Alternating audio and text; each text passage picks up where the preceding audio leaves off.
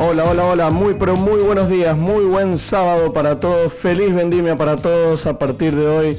Tenemos hoy aquí en Radio Jornada un programa deliciosamente y muy bien pensado para lo importante que es este momento para nosotros, para todos los mendocinos, para todos aquellos que nos gusta el vino y toda la cultura que tiene la vendimia y la importancia para nosotros. Así que hoy hasta las 14 horas vamos a estar aquí por Red de Jornada, la 91.9. Mi nombre es Luis Mantellini, haciendo este sobre gustos especial vendimia, donde no va a cambiar mucho lo que hacemos todos los sábados. En realidad lo que vamos a hacer es...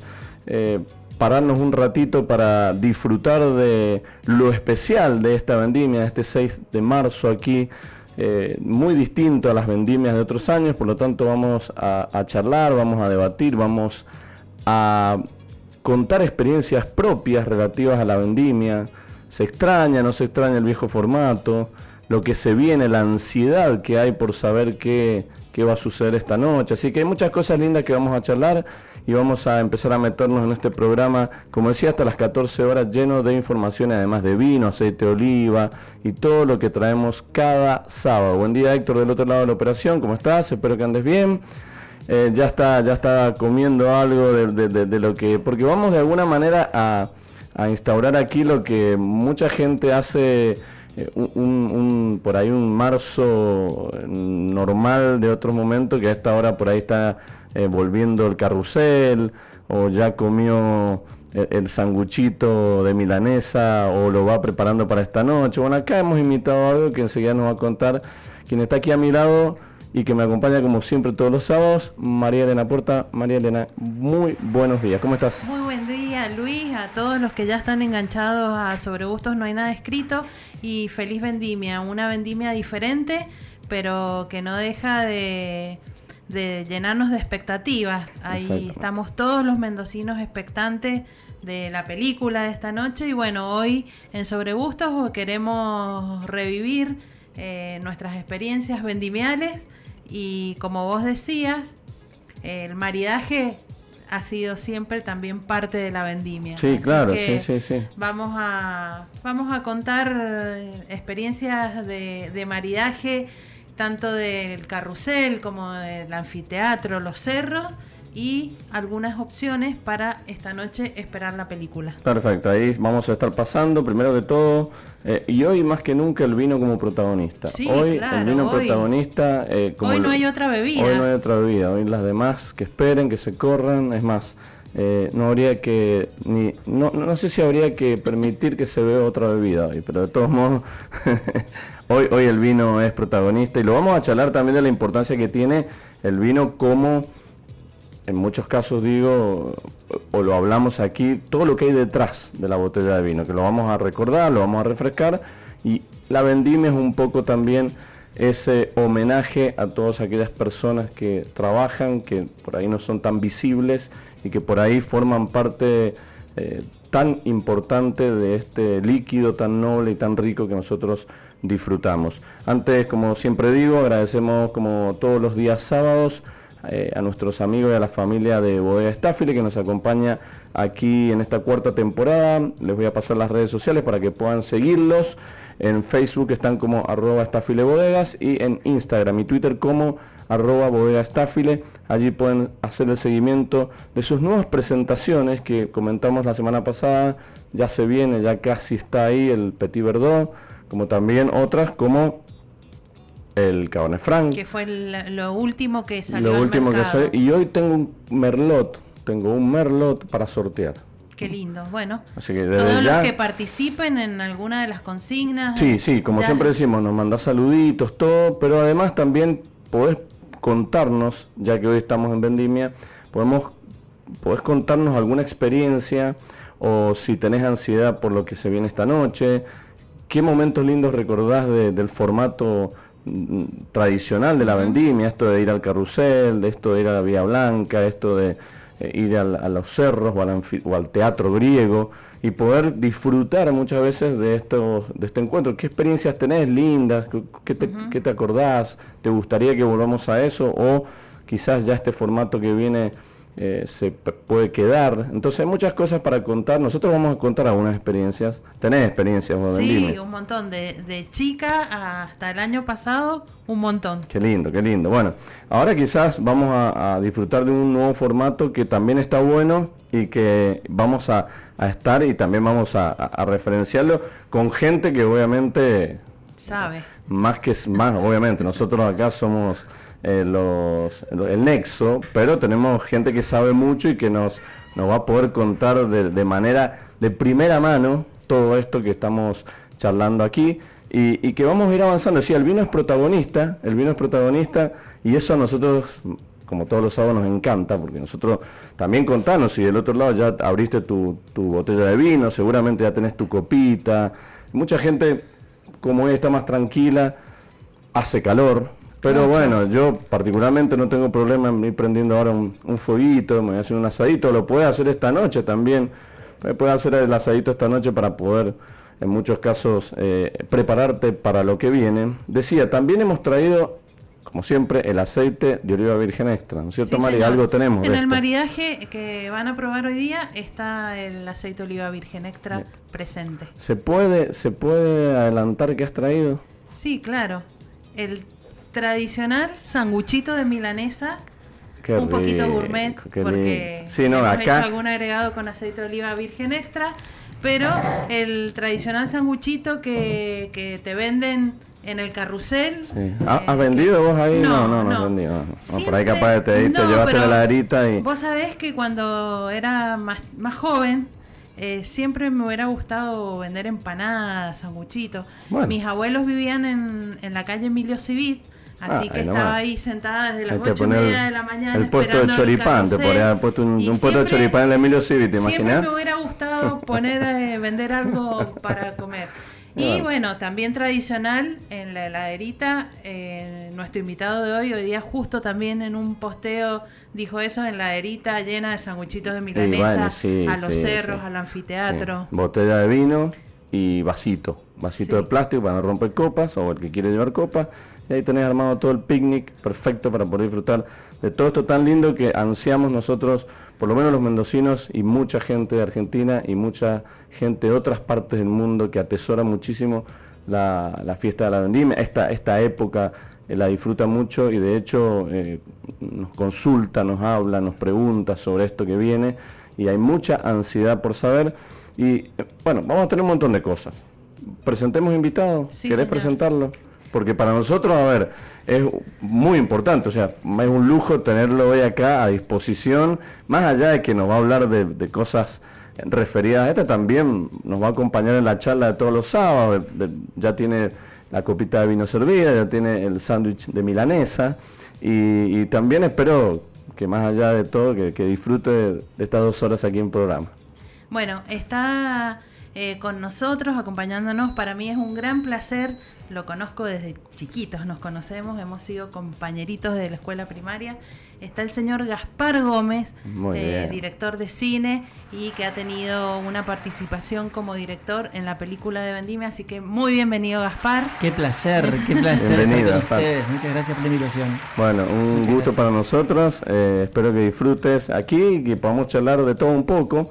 Y, principalmente... Me olvidé de lo más importante, es un gran consumidor de vino. Ah, eso. No, es que, sí, es que si no, no creo que... Ah, no hubiese venido. claro, no, no, no, no hubiese venido. Nosotros antes preguntamos eso, obvio. No, sí, sí, aparte... Eh, una persona tan metida en la vendimia y tan eh, referente que, que, no tome vino sería podría pasar. Podría pasar pero bueno no sé no sé qué llevó a qué. No sé qué fue primero Exacto. Pero, sí están las dos cosas. qué lindo qué lindo. Bueno eh, ansiedad Sí, siempre los estrenos generan ansiedad y más en un caso como el, el de la vendimia, con, ya todos sabemos la importancia que tiene culturalmente y de repente que nos toque la responsabilidad de cambiar el formato es fuerte. Es como, bueno, por un lado para nosotros los, directores de cine es alucinante, es una oportunidad única de, poder contar con, toda esa estructura que pone el Estado para hacer la fiesta de la vendimia, para hacer una película, o sea, es el sueño de pibe. Pero, pero por otra parte, para mí es una gran responsabilidad porque sé lo que significa culturalmente para, para Mendoza y, y, como vos decías, para Argentina incluso, por lo cual eh, no es, no es, bueno, al, principio me decían algunos, no deja de ser un trabajo pedido. Sí, está bien, es un trabajo pedido, pero no es cualquier, trabajo, no, es una publicidad, viste, cualquiera donde con cumplir ciertos parámetros de la marca por ahí ya salís airoso. Eh, acá sabemos que eh, está todo el mundo expectante viendo a ver qué hicieron. Es que ese es el tema, que se ha generado una expectativa desde hace un tiempo, desde que surgió la eh, preparación de este formato y cuando se empezaron a, convocar todo esto, al principio uno pensaba, no sé, en un documental, ya no vamos a contar bien qué era, quizás uno pensaba hasta, no sé, un spot, algo más chico, algo más... Ah, yo vi eh, publicaciones que decían que era la misma fiesta, nada más que televisada y sin público. Exacto, claro, claro, como que se iba a hacer ahí, se iba a filmar y se iba a transmitir. Claro, un montón de, eh, información cruzada, porque bueno, porque nadie sabía qué era.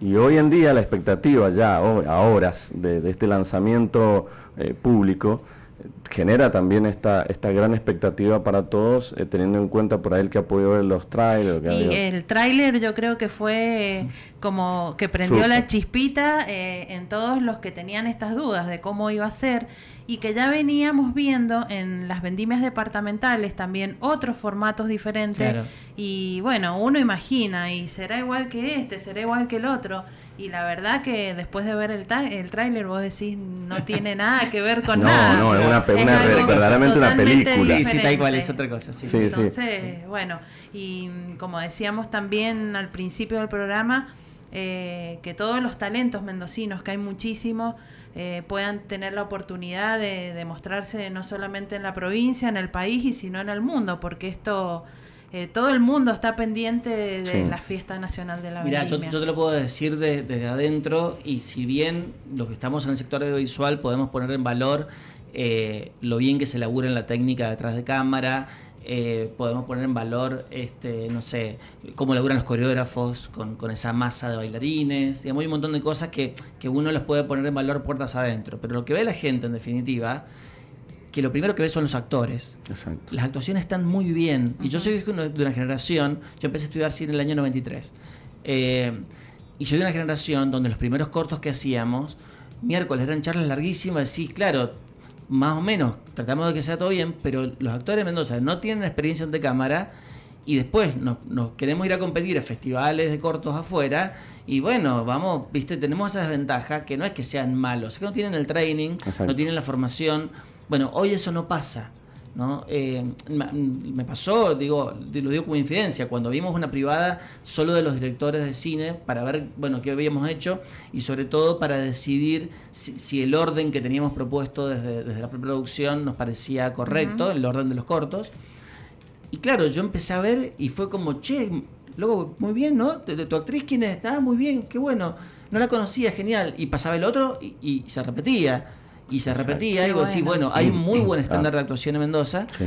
Y no es menor, o sea, digo, eh, eh, está bueno, por un lado, que ya no hablemos de eso, no que ya deje de ser que lástima que actúan mendocinos, pero por otra parte, cuando, cuando los actores y las actrices tienen ya un nivel de pregnancia en la pantalla de cine interesante, empieza a decir, bueno, epa, guarda, anotame este nombre, porque, viste, de hecho mi protagonista este, Florencia Manino, yo no la conocía, pero la había visto en pantalla en la película ella también, que es una película episódica que se estrenó en Canal 9 con ella, perdón, hecha todas con mujeres. Y ahí la vi en pantalla y cuando la vi dije, me gusta cómo trabaja esta mujer. Y bueno, y se dio, y cuando vi que había un personaje por ahí, este, salí a buscarla. Claro, porque la pregunta un poco surge de en, la convocatoria que, ustedes han hecho, en general todos los directores, digo, eh, a ver, no es lo mismo convocar a actores, actrices acostumbradas o acostumbrados a un show en vivo, que, que, ya en, mucho, en muchos casos hay gente que viene trabajando hace muchísimos años y que ya tiene un poco la, la técnica y la costumbre del vivo a, ponerlos a grabar. También hay gente que por ahí le cuesta mucho eso de grabar o, le sale por ahí no tan natural o bueno, a otros le, será más beneficioso. ¿Te encontraste con esto también de...? Sí, sí, me encontré con eso en el casting y me parece que la, mm, la gente que ya ha hecho una, una experiencia ante cámara ya tiene un paso adelante. y, y, eso con bueno, en Mendoza se filman muchas publicidades, en Mendoza se, digamos, ya no es solamente la escuela de cine con sus 30 años de trayectoria, sino que, bueno, León Cuyo tiene su carrera de cine, La Masa también, entonces empieza a haber un caldo de cultivo que es interesante, ¿viste? Y eso hace que todos los actores tengan más training. Y claro, después haces un casting y estás entre quien viene aceitado de trabajar ante cámara y el que, el que está haciendo eh, por primera vez una prueba ante cámara y sí, claro, el, segundo corre en desventaja. Exactamente. Bueno, enseguida nos va a contar un poquito, de, bueno, un poco todo lo que, lo que más, queremos saber, lo que más se pueda, lo, eh, lo, lo, que lo que costó hacer esto, porque hace cuánto ya estás, eh, hace cuánto estás con esto trabajando, de hace unos meses. Desde inicio de noviembre fue que se convocó a las asociaciones de cine para contarles que bueno, que estaba esta idea. Y, ese de noviembre fue durísimo, porque la verdad es que tener que consensuar con los directores históricos de Vendimia y poder decirles, bueno, esto que para vos está buenísimo porque en el escenario funciona, bueno, para nosotros no funciona. Claro. Porque es otro medio. Y, fue, yo no, lo voy a caretear, fue muy difícil eh, ese encuentro. Porque aparte, digo, seamos francos, todos tenemos nuestros egos, todos tenemos nuestros currículums y, todos, no sé, viste. sí, cada uno quiere demostrar también lo, que sabe. ¿Por qué venís vos a decirme ahora que esto no sirve? Eh, es complejo, es complejo, mucha gente, mucho, no sé, mucho cacique, ¿viste? Sí, sí, Entonces, hubo que empezar a acercar esas posiciones, pero a su vez empezar a pensar cómo hacer algo en, pantalla que no tiene antecedentes. Porque si vos me decís, bueno, mira, eh, todo este bardo es para hacer una peli de acción. Bueno, ok, me siento a ver pelis de acción, analizo la puesta de cámara, cómo, cómo trabajar la narración. Vamos, estoy sobrado antecedente. Bueno, tenemos que hacer una peli vendimial. ¿Qué, mm. es eso? Claro. ¿Entendés? Entonces, esa cosa fundacional que tiene eh, nos llevó a analizar cómo narramos esto. ¿Cómo hacemos para, para, para poner esto en pantalla? Eh, a mí me pasaba que por un lado yo traccionaba para que mi corto sea más cine, que sea más narrativo, que tenga más, digamos, que el espectador se enganche más en la historia de los personajes. Y por otra parte yo decía, pero me pierdo un poco el espíritu vendimial. Claro, claro, exacto. Y del otro lado, los de Claudio Martínez, Claudio Martínez y Alicia Casares, que son los directores de vendimia con los que yo trabajé en mi corto, me estaban tirando la cuerda pareciendo que no te falte la cueca. Claro. no me dejé afuera esta danza. ¿Viste? Entonces, bueno. Eh, yo lo, no sé, para resolverlo en mí, lo dije tantas veces en broma que ya me lo creí y, me lo definí como musical cuyano. Dije, voy a agarrar la lógica de un musical, pero con los elementos de la vendimia, con los elementos de la cuyanía, y ahí vamos, para poder, para poder trazarme un camino a seguir y poder, saber, bueno, esto no, porque no sería ni musical ni cuyano, y esto sí, y bueno, y ahí vamos, y, trabajamos en esa, en esa construcción. A mí lo que me llama la atención, que obviamente podré después también, y podremos charlarlo quizás la semana que viene ya con los resultados y, el análisis de, de lo que va a pasar esta noche, es que en poco tiempo, porque todo lo que estás contando no ha sido en mucho tiempo, no que estamos hablando hace dos años. En muy poco tiempo ya está, ya estamos, es hoy, ya está listo. De, de, acercar estas posiciones, el casting que también. Olvidate, el casting fue recién en diciembre y empezamos a tener problemas de agenda muy serios porque decíamos, para entre que se publica, hay una cuestión legal que tiene que ver con que eh, se publican, después si vos crees que hasta afuera y sentís que no sé qué, tenés un tiempo para quejarte, qué sé yo, hay una serie de cosas donde Vendimia ya tiene resuelto una serie de formas que nos morfaban tiempo y decir, pero pará, yo necesito enseñar con los actores. Si, estoy, si voy a filmar el 18 de enero, yo no puedo estar el 14 de enero esperando a ver qué pasó con el casting porque esa gente tiene que este, ensayar danzas mientras tanto, y este paréntesis no es nada menor, mientras se compone y se graba la música. Claro. O sea, el trabajo que ha hecho Daniel Martín, que es una bestia, es un genio absoluto, em, era que todos los directores le caíamos y le decimos, bueno, mira, mi corto es así empieza con algo, algo más étnico, pero que después se transforma en chacarera, y el otro mm. caía decía, pero lo mío es más balcánico, pero después queda una nota y después se transforma en una cueca y va, va, va. Bueno, dale, dale, dale, y componer todo eso a la carta, eh, juntar los músicos, hay cosas orquestadas, wow. arregladores de orquesta, eh, digo, en tiempo récord. Porque la verdad, yo tenía mucho, por ignorancia, tenía mucho miedo de que llegáramos mal con las danzas, porque veía que entre el casting y toda la movida, como era de los primeros que filmaba, día 18 de enero tenía que estar diciendo acción. Bueno, ¿y cuándo ensayó las danzas esta gente con los coreógrafos? Para lo cual primero me tengo que poner de acuerdo con los coreógrafos, ¿no? Y la verdad es que los coreógrafos, que tienen un training alucinante, Federico García, que, trabajó en algunos de los de los de, las escenas en las que, en que estuvo, él me decía, no, no olvídate, o sea, yo te lo, yo en una semana te lo saco andando. Y era como, ¿en serio? O sea, eh, eh, o, no, o, estamos viendo pelis distintas, o, realmente trabajan, no, y era eso. O sea, podía crear y poner con, con, con los bailarines una apuesta muy interesante en realmente tiempo récord. Y cuando vos pensás que esta peli en diciembre estábamos todavía ahí, viste, tratando de acomodar y acercar posiciones y qué sé yo, y que inicios de marzo está y una película con música original de la que pidas, de una hora y media, con este 800 personas de cámara, con 36 locaciones por toda la provincia. Digo, es enorme si lo pensás así. Exacto. Este, en tiempo récord. En tiempo récord. Nosotros, los directores de cine, nos cansamos de pedir una extensión. Dijimos, si no, ya no hay 6 de marzo en el, Teatro Griego, eh, ¿por qué no, no lo corres dos semanas? Claro. No, porque es la fecha. No, decía, no, pero, por favor, o sea...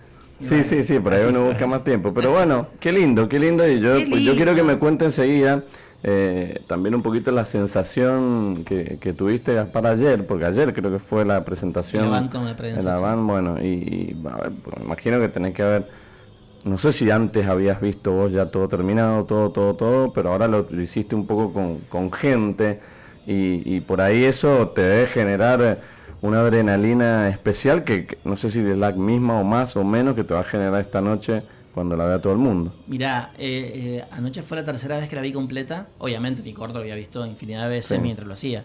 Pero, pero habíamos hecho esta primera juntada con los directores de cine, donde todavía muchos no estaban terminados.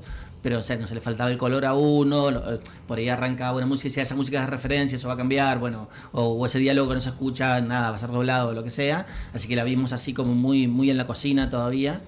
y después sí la vimos con, ya con los directores de Vendimia en una privada, en sala grande, para esto, para, decir, bueno, a ver cómo quedó. Porque si no, viste entre, en, esta lógica de, de, dale que va en algún momento, decir, eh, veamos si, si están bien las copias, y bueno, lo que sea.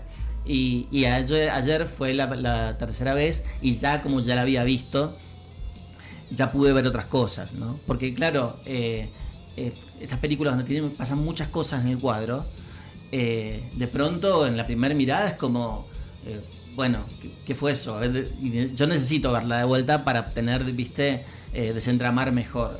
Y no sé, anoche por ejemplo veía, ya sabiendo la historia, ya como fijándome en otras cosas, en el corto que hizo Camila Menéndez con, con Vilma Rúpolo, que es la Concagua, las imágenes de la Concagua, o sea, de, alta montaña, con, con, las mujeres danzando de rojo, es como, wow, o sea, y, viste, y, y, mirá que conocemos Mendoza, sí, sí, y nos sí, a conocer Mendoza, quién no ha ido a la montaña, y quién, viste. Estamos acostumbrados a, pasar por la Concagua, por ahí, a mirar la mañana y mirar por el lado de la montaña para ver cómo está el día, digo, o sea, eh, y, puesto así, creo que, que hicieron una gran apuesta los que sacaron entradas para verlo en cine esta noche porque en pantalla grande esos planos paisajísticos es como... Y el sonido ah, también. Y el sonido orquestado a pleno, es como, ah, bueno, o sea, eh, tenemos una Mendoza que cuando podemos filmarla y tenemos los recursos para filmarla bien, eh, porque como digamos, digamos que poner un, staff de bailarines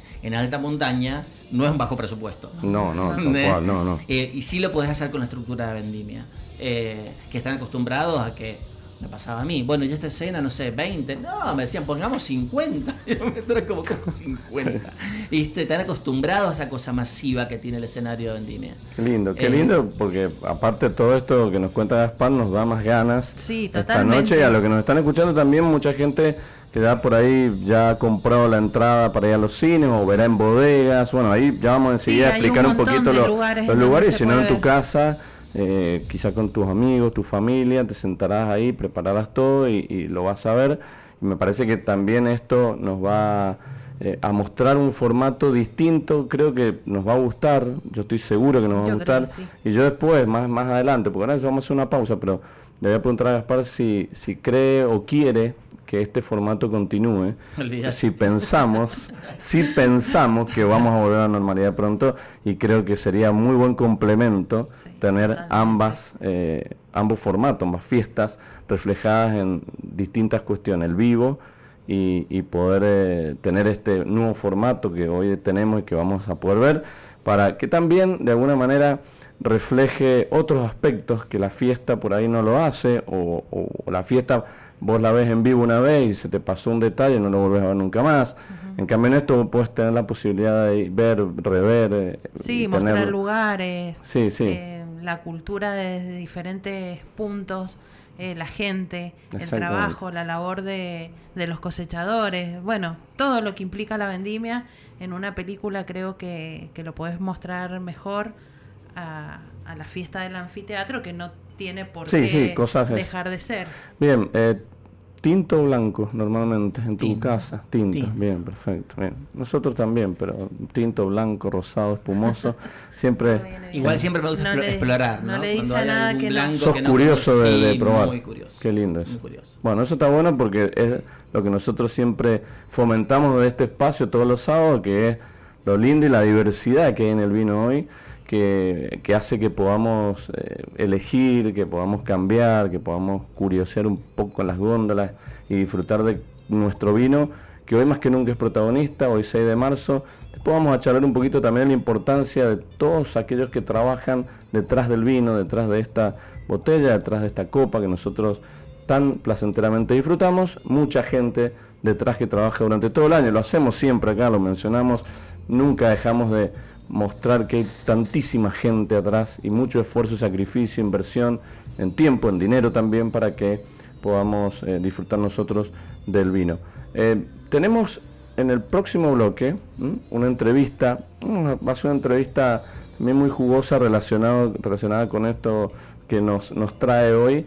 Y, vamos a hablar también de, vamos a seguir hablando de vendimia, así que eh, quédate ahí del otro lado que en un ratito tenemos una, una linda entrevista relacionada a la vendimia y vamos a seguir acá con Gaspar Gómez, uno de los directores de esta vendimia 2021 a seguir charlando de todo un poco. ¿Estás bien? Ya estás tomando vino. bueno, perfecto. Bueno, hacemos entonces una pequeña pausa. Eh, mandanos mensajitos, ya vamos a leerte para el sorteo de, esta botella de vino que vamos a, a, regalar para que tengas en tu casa. Y en un ratito volvemos con más sobre gustos. No hay nada escrito. Segundo bloque aquí en Sobre Gustos, no hay nada escrito, disfrutando nosotros acá de este sábado tan particular de vendimia, este sábado tan especial para todos los mendocinos, todos los que amamos el vino, la historia, la cultura, y nada más ni nada menos que acompañado de, Gaspar Gómez, que está acá, nos está contando todo, eh, obviamente seguimos la charla después en el corte, y nos vamos de alguna manera poniendo a tono con lo que vamos a visualizar esta noche a las 22 horas. Ya vamos a pasar un poco más, pero eh, tenemos mucho más para hablar con, Gaspar mientras él disfruta de la copa de vino, del sándwich de milanesa, tal como un sábado más de vendimia. Eh, queríamos también tener una entrevista eh, relacionada a esto con Adriana Carrasco, que es autora y apasionada de vendimia, para que nos cuente eh, de, este nuevo libro que, está hoy para poder disfrutar a todos aquellos amantes de la historia vendimial. Buen día Adriana, ¿estás de aquel lado? Te saludamos aquí, eh, María Elena, bueno, eh, Gaspar y Luis, ¿cómo estás? Hola, buen día Luis, buen día María Elena, buen día Gaspar, muy bien, gracias, todo bien. Hola Adriana, un gusto tenerte aquí en Sobre Gustos No hay nada escrito. Bueno, muchísimas gracias. ¿Cómo, cómo estás pasando este, este sábado previo a, la fiesta? ¿Cómo, cómo está tu, tu nivel de ansiedad? Mal, soy muy ansiosa, pero no, me encanta, me encanta todo lo referente a vendimia, este, así que, pero soy, soy un poco ansiosa y, pero está con una vendimia tan especial como va a ser ahora por el tema de la pandemia, así que estoy un poco ansiosa que lleguen las 10 de la noche. Bueno, bueno, estamos todos parecidos. Eh, que te contactamos también porque eh, nos hemos enterado hace muy poquito que has, eh, bueno, sos autora de un libro denominado Crónicas Vendimiales, ¿no es cierto? O Crónicas, Crónicas, de, vendimia. perdón. Y queríamos saber un poquito esto, el por qué, qué te llevó a plasmar un montón de historias y un montón de hitos, hechos que han transcurrido desde hace muchísimos años relacionados a esta fiesta de la vendimia. Mira, Luis, bueno, como vos dijiste, eh, me encanta la fiesta de la vendimia, soy una apasionada, eh, la considero que es parte de nuestra tradición y cultura. Entonces quería saber más, quería saber más de nuestra fiesta tan icónica, tan única en su género.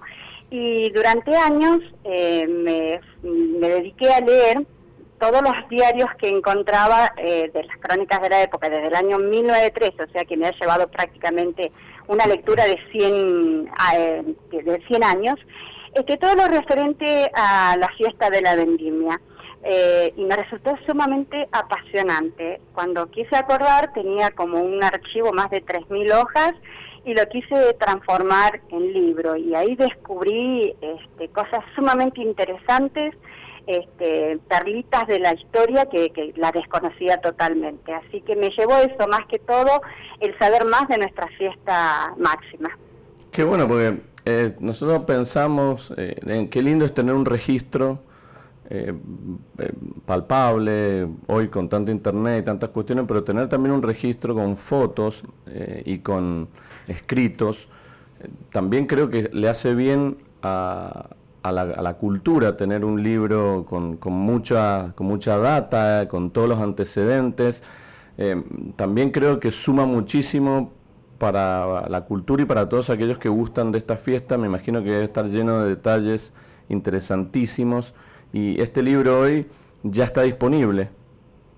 Sí, ya va a estar disponible, eh, va a estar en Protea, que bueno, el sábado, el martes que viene realmente va a hacerse la presentación oficial, pero el libro ya está disponible en Protea, en García Santos y en la librería técnica. Así que es un libro que realmente a, mí me gusta, o sea, me, me provocó mucha pasión hacerlo y también hay lindas fotografías, fotografías de la época y fotografías actuales. Así que creo que es un lindo testimonio. Debe ser difícil, pero de todas las vendimias que han pasado y todo lo que has leído, alguna que digas, esta fue eh, súper eh, eh, o resaltable o emblemática o no sé cómo decir alguna palabra, iba a decir una palabra como despelotada, pero gente que han habido fiestas con mucha con mucho caos también. ¿Hay, ¿Hay, alguna que, que digas, mira, no se pierdan esta vendimia.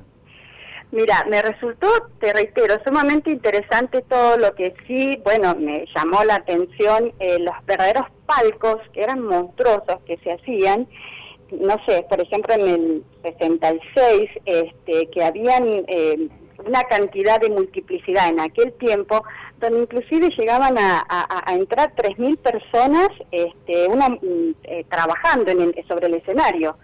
Eh, me llamó muchísimo también la atención, en sí todas las fiestas son, cada uno tiene una apreciación, todas muy, muy lindas, pero qué sé yo, la de Abelardo Vázquez con sus verdaderos pisos eh, de acrílicos, eh, la, la, cantidad de, de, gente, al principio eran 190, al principio creo que sigue igual, pero siempre tuvo mucha presencia en nuestra fiesta de la vendimia. Llegaron a, convocar en sus pininas, en sus principios, 190 mil personas. Eh, que la veían y realmente siempre fue muy muy importante se involucraba a los mendocinos, a la comunidad, con sus eh, vidrieras que, que, las engalanaran, conjuntos corales de obreros que participaban. Realmente no, no, puedo detallarte una porque, bueno, te darás cuenta que me apasiona Vendimia y me gusta, me gustaron todas, todas tienen su, su impronta, todas tienen su, su sello. Alguna elección de la reina polémica tiene que haber habido. Yo sé que ha habido, no tengo pruebas, pero tampoco, no, si no querés no entremos en eso, pero las elecciones de la reina han sido siempre... Siempre ha sido polémica. Siempre ha sido polémica, después de que haya pruebas otra cosa. Esos son los, los dimes y diretes del cerro, ¿no? sí, así que sí. No vamos a polemizar. No, no, tal cual. Adriana, eh, quería preguntarte, hace, nos contás que hace años que, que estás leyendo, investigando, eh, buscando material. ¿Cuándo dijiste, hace cuánto tiempo dijiste voy a plasmar todo esto en un libro? Mira, María Elena, vos sabés que lo tenía y lo hacía por una cuestión de ayuda, memoria mía, de placer de, de, tener todo, toda esa información. Y la transponé bien prolijita en dos bileratos, dos mamotretos. Pero fue realmente mi hijo, este, mi marido en ese momento, dice que hay una rica información ahí, porque no la plasmas en un libro? Y fue realmente en el momento de pandemia.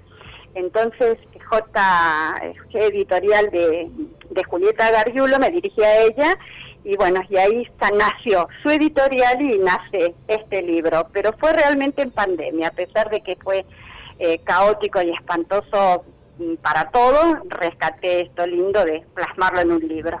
Ah, qué, lindo, qué, bueno, porque eh, otro otro formato nuevo eh, en libro que creo que no hay antecedentes tampoco de crónicas de vendimias eh, no, es, creo que no, perdón que no.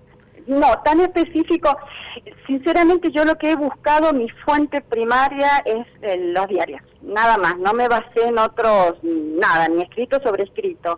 Pero me parece que no lo hay, no quiero, mm. no quiero decir nada inadecuado, pero no tan, tan puntualizado, tan. O será que para mí que descubrí muchas cositas.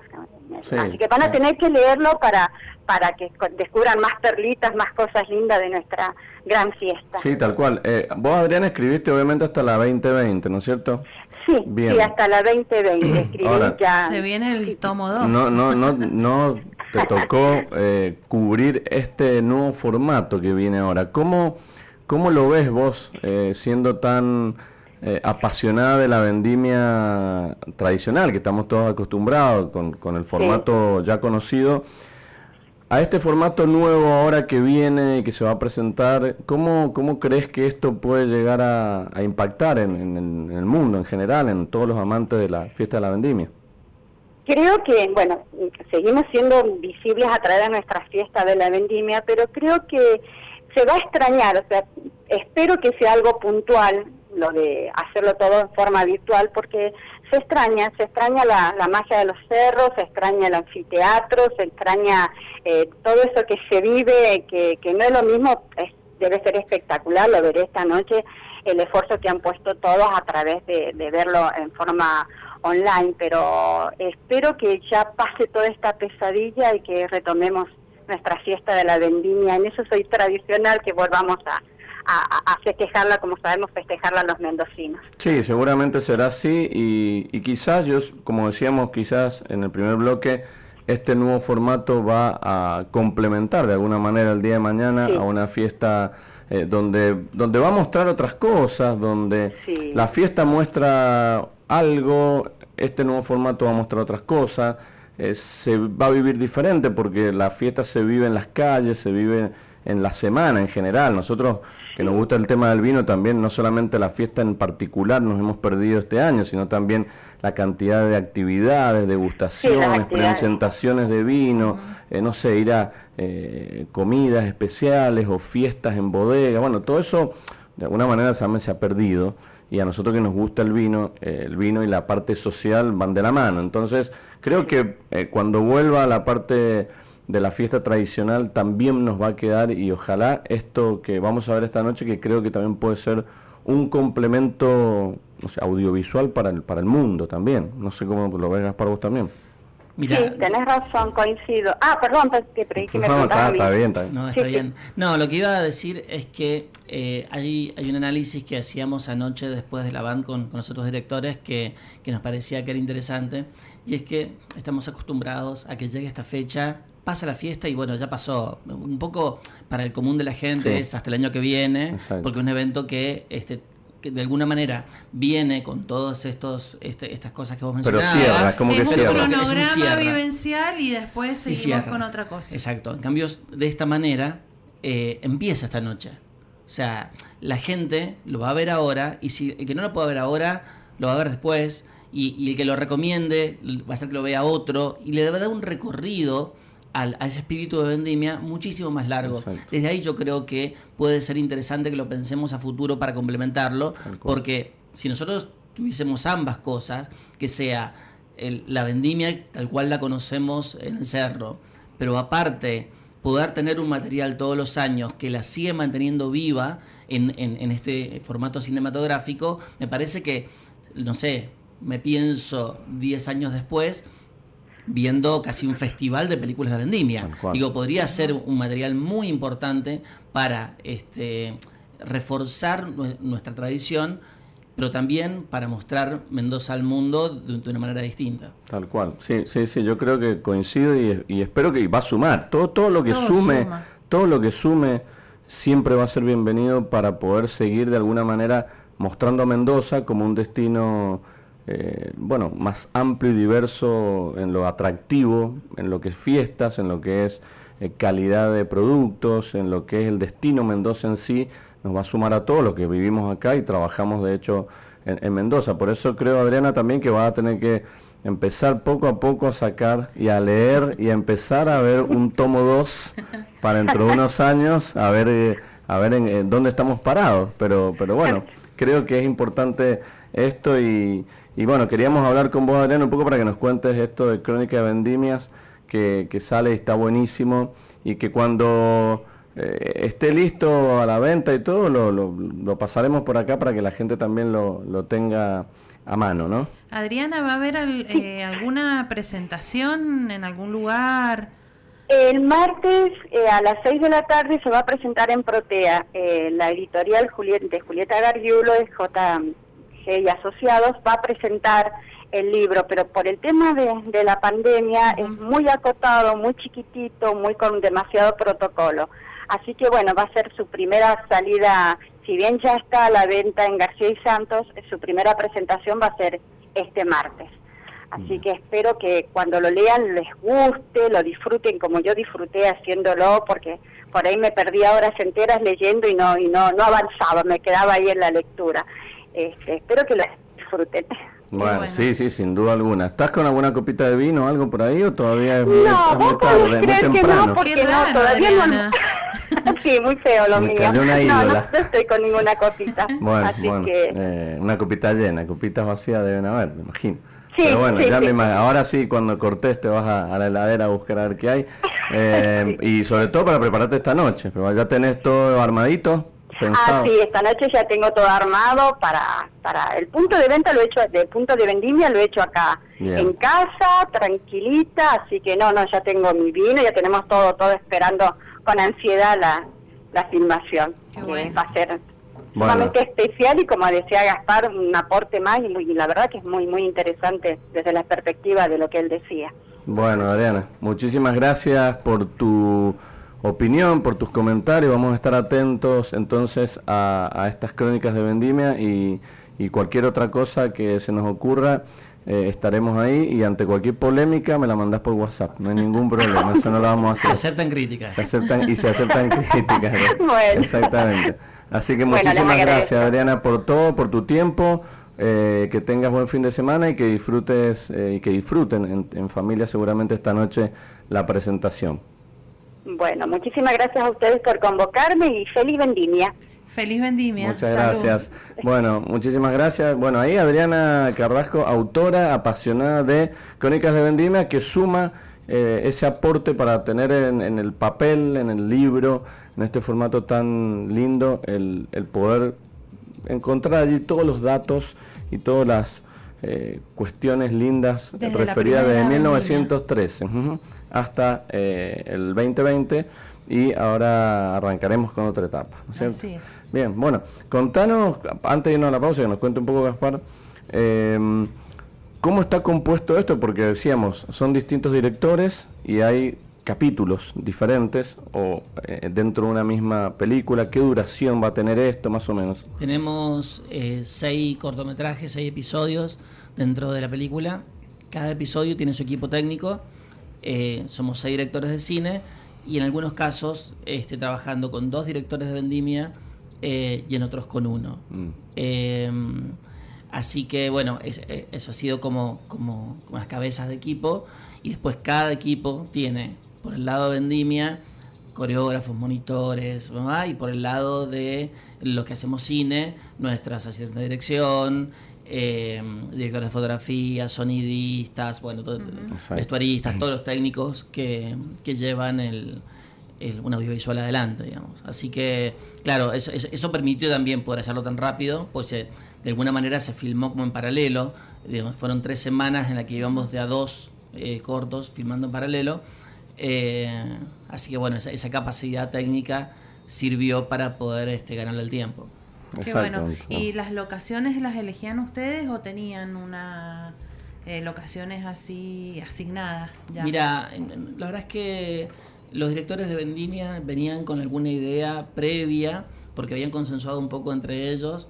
Entonces, cuando yo, por ejemplo, me encontré con, Alicia y con, Claudio, ellos ya tenían eh, Alicia ya tenía muy claro que quería arrancar en el desierto eh, y, que quería pasar después al río con la simulación del agua, lo que sea. Y, Claudio ya sabía que quería tener algo entre viñas. Y me parece que eso ha pasado un poco entre todos, porque, mm, porque cuando ves todos los cortos no, no es que se pisan en ese sentido. ¿Crees que, no sé qué te parece a vos, primero si, si te emocionó cuando la viste?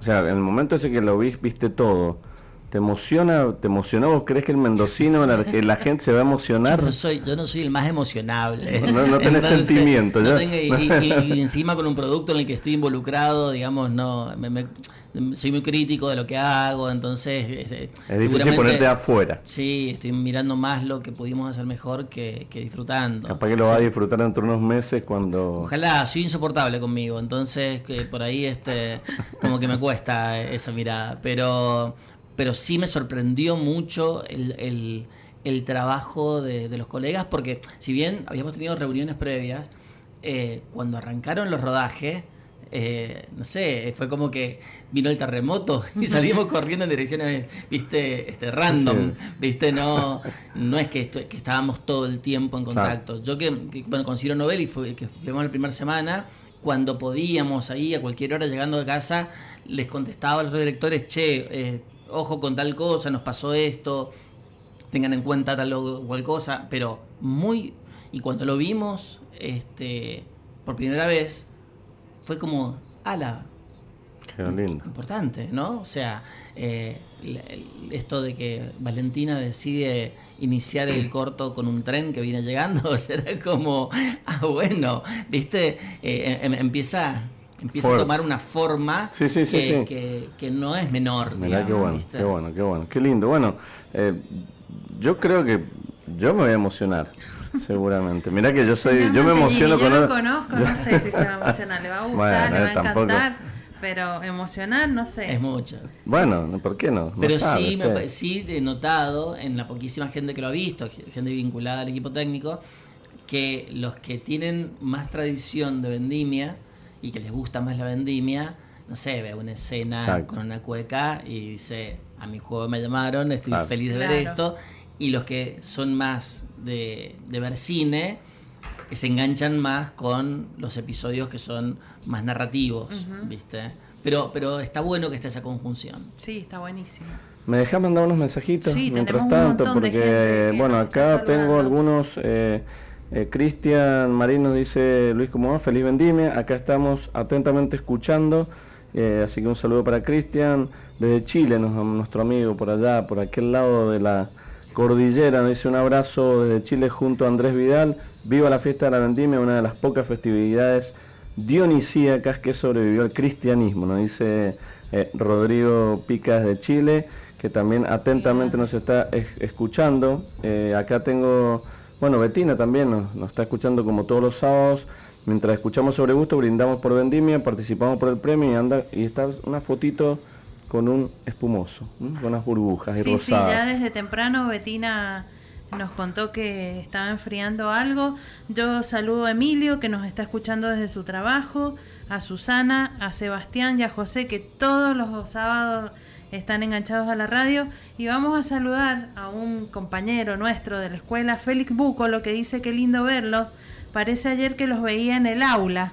Ah, Te queremos. Donde seguramente yo estaba concentrado en las tareas. ¿Quién dice eso? Un compañero nuestro. Ah, él estaba concentrado en las tareas. Pensé que te decía Nosotros no, él era el mejor del grado. el traga, en esa época, ¿no? Qué barro. Más bien todo lo contrario, pero bueno, lo queremos. Los concentrados éramos nosotros y él estaba haciendo de las suyas. Era irónico el comer. Bueno, sí, claro. No, por eso. Bueno, bueno, saludo entonces a él, saludo también a Diego, Laura, que nos mandó un saludito. Están todos atentos y expectantes por eh, lo que se viene. Tengo otro de Noé, dice, me imagino en unos años un documental dirigido por Gaspar basado en el libro de Adriana Carrasco donde muestren toda la historia de la mayor fiesta provincial y el hito 2021, la edición digital de la vendimia. ¿Dónde hay que firmar? una película, una película entera. una película una de, serie. de, las crónicas. Una serie para, para ir para alguna de las plataformas. Todo, puede ser. Todo, todo. Yo creo que, por eso decíamos, este, esta, este momento que hoy estamos viviendo es bisagra en muchos casos y quizás para el futuro nos plantee, o a usted obviamente les va a plantear otros desafíos que están buenos eh, a evaluar. Eh, los, los, directores y el sector audiovisual, no solo los directores, eh, nos acordamos de lo que pasó con la música en vivo.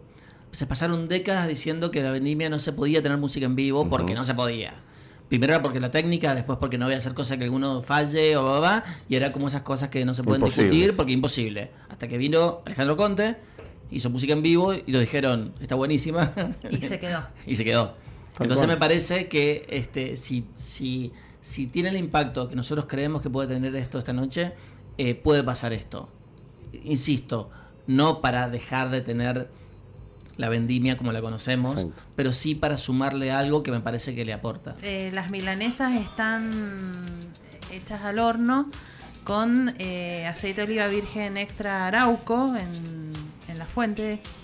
Y después preparé una mayonesa de palta con aceite de oliva virgen extra arauco, el mismo que ocupé para la preparación, y tiene unas rodajitas de tomate condimentadas con el mismo aceite de oliva virgen extra. Súper fácil de hacer. Muchos dicen es algo gourmet, pero porque tenga palta es algo diferente. Podría haber sido una mayoliva. No, más que gourmet es caro, más que, tenga palta. Por la milanesa. Por la milanesa, claro. Así que, bueno, me pareció lindo traer porque eh, la vendimia también trae todo esto del maridaje, el vino, como decíamos al principio del programa. Eh, eh, todos los aromas que hay en, la Vía Blanca, en el carrusel. Es como, es como para cuando vas, es cuando vas como cuando vas a la cancha a ver un partido de fútbol, más o menos lo mismo. Claro. Bueno, en el carrusel está la gente vendiendo sanguchitos, empanadas estás esperando el carro de la ganadería que viene con los costillares arriba del carro repartiendo. los caballos también dejando su, Bueno, Luis. no, digo, pero, es el mundo de los aromas, es un todo, vamos a decirlo todo. Sí. Así que me pareció importante traer este mariaje vendimial, ya que íbamos a hablar de vendimia. Y por qué no replicarlo esta noche mientras esperamos eh, la, película. La película, sí, La película o bueno, preparar como todas las tantas recetas que siempre damos desde aquí, eh, que tenga la participación el aceite de oliva virgen extra, un vino, preparar unas tapitas, eh, hacer algo sencillo. podemos ocupar eh, productos derivados, aceitunas, pasta de aceituna para hacer esta noche, verde, negra, miles de opciones para Yo sabes lo que, lo que quiero resaltar acá, que normalmente cuando vos haces un sándwich en tu casa, lo que sea, un queso, un jamón, un bife o una especie de lomo, uno siempre piensa la palta, el tomatito, la lechuga, por ahí la mayonesa, la sabor, ketchup, todos los, los condimentos que quieras agregarle pero por ahí muy pocas veces le prestaba atención a ponerle en el pan un buen chorro de aceite de oliva virgen Eso no lo tenemos incorporado. Claro, yo por ejemplo, más en los condimentos para que otra cosa. mojar el pancito, eh, usé el juguito de donde condimenté el tomate. Con una cucharita lo eché así todo, ya con sal y, y pimienta Así que, bueno, una cosa diferente. Está bien, la diferencia. ¿Sos de consumir aceite de oliva? Sí, totalmente. Sí.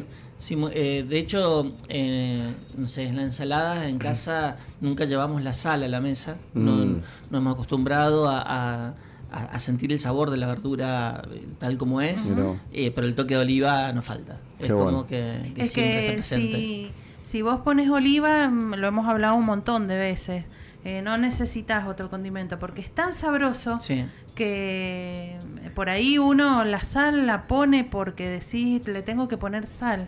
Pero hay un montón de cosas. Es, es costumbre, mecánicamente, por ahí, eh, automáticamente. Nosotros, yo, por ejemplo, uso mucho más la pimienta que la sal para condimentar. Sí. Y bueno, eh, queda también riquísimo. Uso otras especias, no la sal. Uno se da cuenta que por ahí tapa los sabores, ¿no? Como que pones mucha sal porque estás acostumbrado y cuando empezás a, hacer la experiencia de, no salar tanto, de no azucarar tanto, eh. empezás a encontrar el sabor de, realmente de lo que estás, que estás comiendo sin taparlo. bueno, en el tema, vos lo mencionaste, el azúcar es, también fundamental. No es lo mismo tomarse un, buen café o un buen té amargo, donde vos podés percibir eh, gustativamente las, las cuestiones eh, que te va a dar ese té, ese café eh, que cuando le pones dos, tres cucharitas de azúcar que ya te lo transforma en otra cosa. Eso, en los pequeños detalles muchas veces está la percepción de los sabores. Eso creo que es súper válido y que está bueno porque mucha gente a veces dice, sí, yo ahora he dejado un poquito, en vez de tres cucharaditas de azúcar le pongo una y media, y poco a poco uno va dejando eso. Sí, en mi caso. Y, vas probando realmente el verdadero producto. Hasta que desaparece. Y con la sal puedes hacer exactamente lo mismo. Ir disminuyendo de a poquito y ya al último eh, no, no la necesitas. No, lo mismo que el mate. El mate, ¿cuánta gente le pone azúcar o, edulcorante? Bueno, también poco a poco uno va aprendiendo a tomar eso y después ya te pones un poco mañoso en las hierbas o en el tipo de café, porque bueno, ya que si no le vas a poner azúcar, querés que el sabor sea lo más real posible y, ahí encontrás las diferencias entre una hierba y otra, entre el café, entre el té, lo mismo. Es, es re interesante no homogeneizar los sabores. Exacto. O sea, que, es un salto que uno tiene que hacer en lo personal. Uno, eh, no sé, lo digo por mí, pero yo estaba muy acostumbrado a que todo tuviese, estuviese azucarado y bueno, listo, es así. Eh, pero cuando empezás a, decir, a bueno, el umbral del, azúcar, te vas dando cuenta que hay sabores. Exacto. Eso es buenísimo. Bueno, y a nosotros nos pasa cuando catás tanto el vino como el aceite de oliva virgen extra, el producto solo, eh, cuando tenés un umbral de percepción muy alto de, azúcar, de sal, eh, de las cosas ácidas, eh, te cuesta por ahí percibir algunos, algunos aromas o algunas sensaciones en el paladar. En cambio, si, si todo es consumo moderado, podés disfrutar más también de, de la parte de la cata de estos productos. Sí, sí, por eso hablamos, alguna vez lo hemos mencionado en respecto al aceite de oliva, en, aquellos que están acostumbrados a comprar el, el, por ahí de, de, de, grano, no sé, de maíz o, el, más barato del mercado, eh, pero cuando vos te gastás un poco más y te compras un aceite de oliva virgen extra, lo que te va a brindar es más sabor, no necesitas gastar la, más, la igual o más cantidad que lo hace con el de maíz, por ejemplo, sino que gastas menos, pero te potencia sabores. Y lo que siempre decimos desde acá es mucho más beneficioso para la salud también, que otros aceites. También, por eso por ahí es un poco más caro. Gente que dice, sí, pero me sale el doble, o bueno, pero te da otra satisfacción, te da otra posibilidad de usarlo en comida, ensalada, en preparaciones, y te da otros sabores Mira, también. Yo siempre les digo a esos que están así reticentes a, comprar un aceite de oliva, eh, compren una botellita de 250, la más chiquita, y pónganla en la cocina a la par del de girasol, el de maíz, el que usen.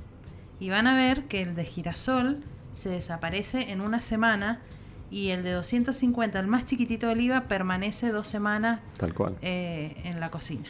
Sí, sí, sí, sí, son pequeños trucos. Y cuando y te dicen, eh, lo voy a intentar y después, después me llaman y me dicen, es verdad, está bueno. Y a mí me encanta que me llamen y me pregunten, ¿qué puedo comprar? ¿Qué variedad? Eh, no me molesta la consulta porque realmente igual que con los vinos, nos pasa lo mismo. Que por ahí recibimos consultas y... Yo te consulto mucho.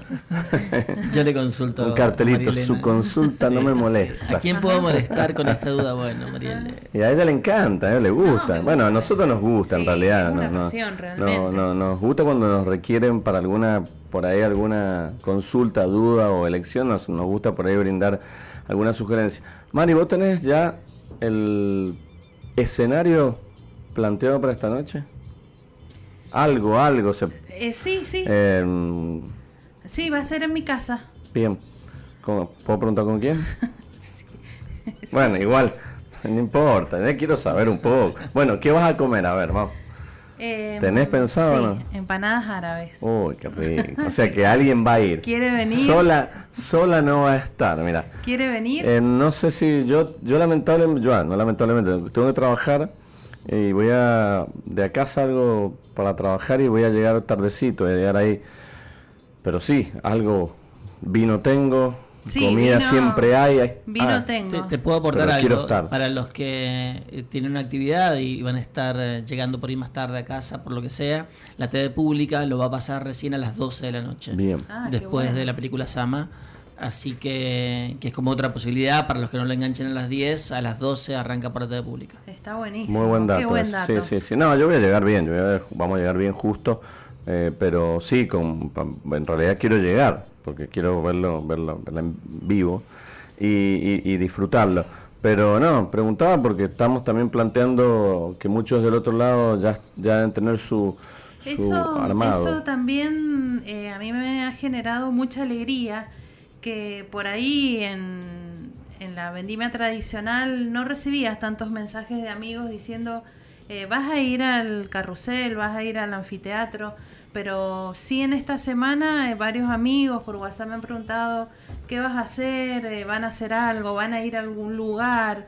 Y bueno, eso está buenísimo porque está generando expectativa en, mucha gente. Es también el hecho de que, eh, a diferencia de lo que ha pasado siempre, siempre cuando vos vas al, al, teatro griego, el que está ahí vive una experiencia superior al que lo ve por televisión. Exacto. El que está en las gradas, bueno, todo esto. Exacto desde subir con su heladerita, disfrutar, gente, amigos, sentarse, es una experiencia, más ese super show que, que, está ahí con centenares de personas bailándote enfrente con toda la potencia de la luz y el sonido.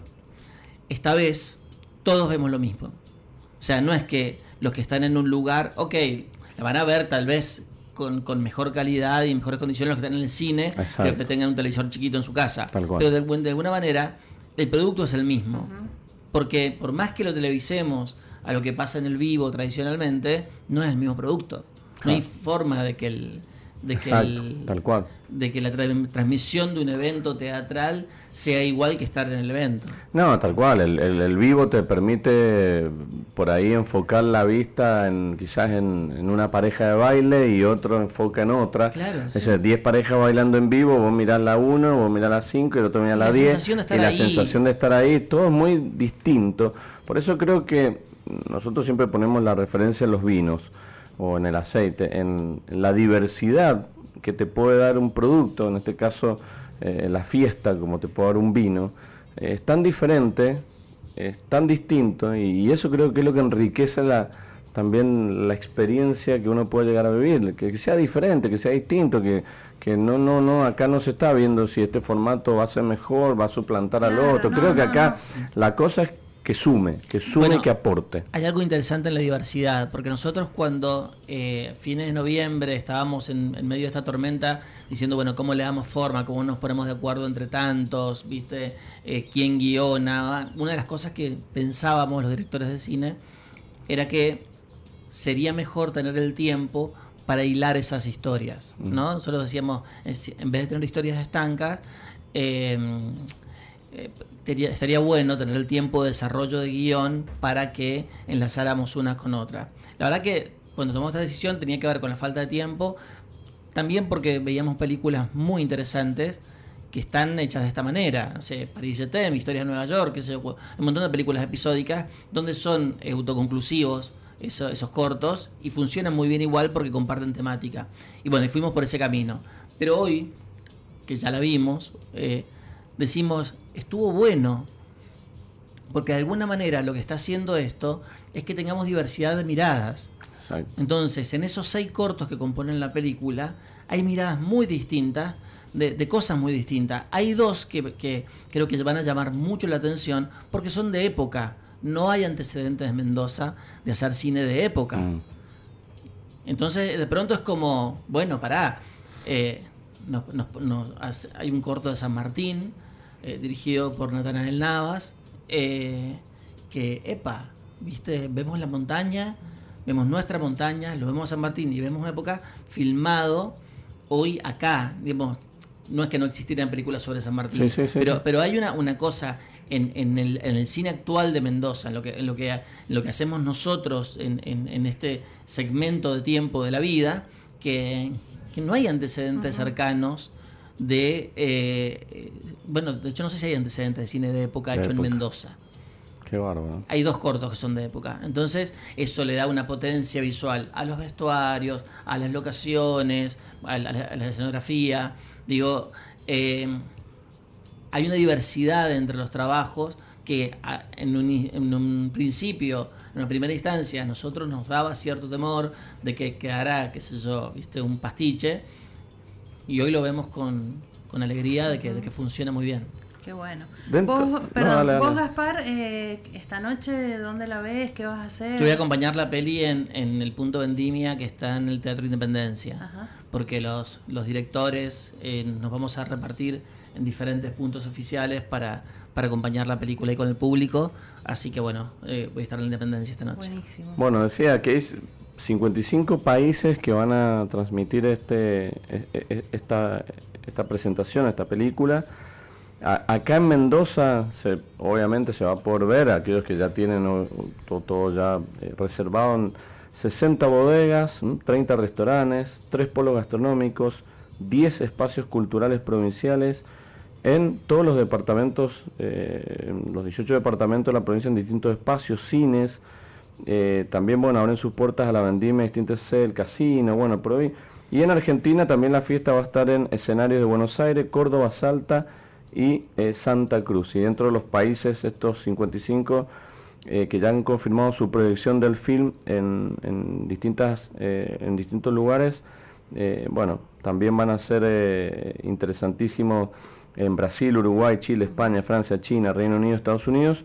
Eh, como algunas de las eh, propuestas que van a poder eh, observar gente de otras partes del mundo, que creo que qué sé yo, creo, bueno, y va a estar subtitulada en inglés y en portugués también, o sea que eso eh, en Buenos Aires, en Rosario, en todos los monumentos históricos iluminados, ya desde hace una semana están teñidos de color Malbec y en el mundo, en todos los principales eh, monumentos eh, también van a estar sus luces de color violeta en, en representación de, de nuestro Malbec, de nuestra vendimia, así que eh, creo que... Qué, importante, ¿no? importante para Mendoza, ¿no? Qué, vidriera. Una vidriera muy importante y, nosotros nos lo tomamos con mucha seriedad desde el momento cero porque lo sabíamos.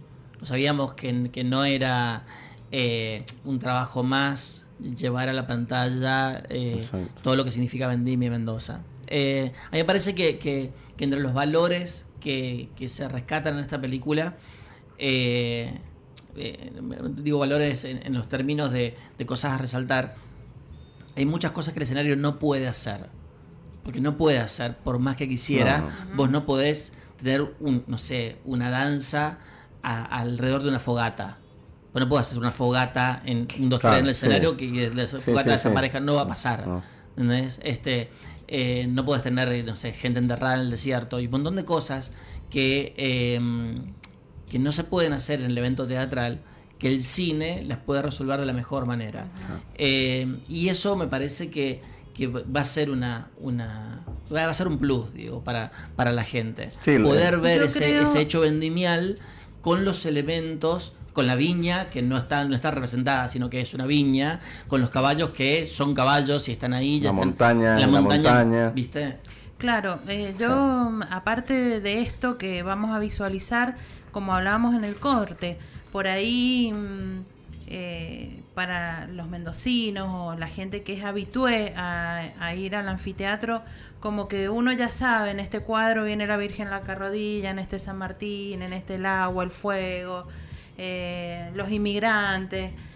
Y mm, creo que acá va a ser algo distinto, porque por ahí decimos, uy, siempre lo mismo, eh, planteado de diferentes maneras, pero como que el hilo conductor es siempre lo mismo. Acá eh, creo que nos va a sorprender de, de otra manera y es por eso que, creo yo firmemente que va a ser un formato que, se tiene que quedar. Mira, nombraste a los inmigrantes. Desde ya les digo que el corto que hizo Valentina González con, los inmigrantes, claro, ya no es un cuadro, es una historia de inmigrantes que está buenísima. Bueno, eso, es una historia. Claro, ya, ya, ya no es una danza en un todo. Es una historia que tiene su desarrollo, sus protagonistas, sus conflictos. Claro. ¿Crees, Gaspar, que así como recién hablaba María Elena del tema de las vendimias presenciales, que todos las esperan y hay muchos que también las esperan para criticarlas?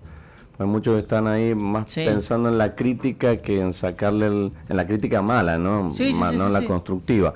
Eh, ¿Vos crees que esto, esto, esto que van a presentar esta noche eh, va a tener espacio, margen para una crítica así como se suele hacer generalmente en los vivos o crees que esto va a ser ¿Una un crítica destructiva? Sí, vos crees que Sí, claro. Sí, pero digo, a ver. Hay alguien que... Sí, bueno, Esta mañana leí un tuit de alguien que decía que la película era malísima, alguien que no la vio, por supuesto. Bueno, por eso, pero yo lo que me refería, yo lo que me refería, no cualquier persona, que, que, porque hay gente que no le gusta la vendimia y de por sí todo lo que se hace en vendimia es malo o no le gusta pero me refiero a alguien, digo, eh, por ahí que, que, tenga cierta autoridad, no sé, en el mundo de, la, crítica. la crítica que voy a... No lo sé, no lo sé. Eh, a mí me parece que, que, no sé, por lo menos los referentes de, crítica que hay en Mendoza, eh, yo, no, yo no siento que, se paren desde la mala intención. No, me parece que, que, en alguna que otra pueden tener, digamos, una mirada más ácida o, o más eh, más aguda, pero yo no, no, creo en la mala intención de, la prensa especializada. Eh, me parece que, que, están en su derecho y que para eso, eh, no sé, es su trabajo, ¿viste? Es como, como si, si a vos te criticasen porque te pareció que este vino no, no, no está en condiciones ideales. Y bueno, la verdad que es lo que te pareció a vos y es genuino que a vos te parezca eso, por más que alguien pueda, pueda pensar que, no, que tenía las ideas perfectas y qué sé yo, y podemos discutir, bueno, no sé, ¿viste? Pero eh, hay, hay una, una no sé, una buena leche de, desde el periodismo que, yo, lo, yo elijo tomarlo así. Yo, yo nunca pienso que si hay una crítica lo está haciendo porque, no sé, porque no le gusta mi cara.